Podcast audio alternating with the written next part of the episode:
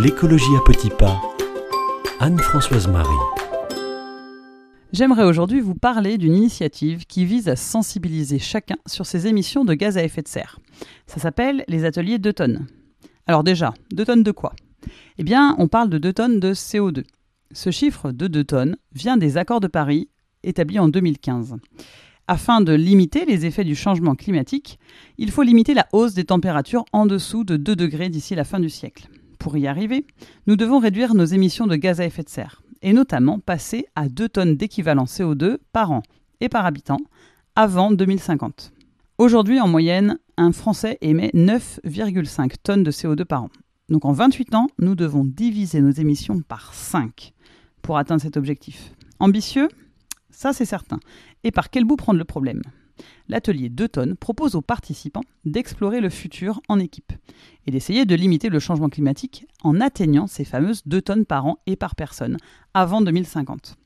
Pour permettre une compréhension systémique des enjeux, vous connaissez la systémique, c'est le fait de prendre un système dans son ensemble, je vous en ai déjà beaucoup parlé. L'atelier prend en compte les dimensions individuelles et collectives du sujet, sans oublier le rôle de l'influence, enjeu clé de la transformation de la société. Cet atelier est destiné aux plus novices, aussi bien qu'aux plus experts du sujet climatique. C'est aussi un vrai jeu, pensé pour rassembler et débattre ensemble, pour que chacun puisse prendre du plaisir et exprimer son opinion. Lors d'un atelier, vous commencerez par réaliser votre propre bilan carbone pour avoir une idée de votre situation personnelle. Ensuite, aidé par un animateur, votre groupe d'une dizaine de personnes pourra proposer des actions et simuler leurs conséquences jusqu'en 2050. Par exemple, si je réduis de 50% mon gaspillage alimentaire, quelles sont les conséquences sur mes émissions de gaz à effet de serre? Si tous les participants discutent, proposent, échangent, arriverez-vous à 2 tonnes par personne?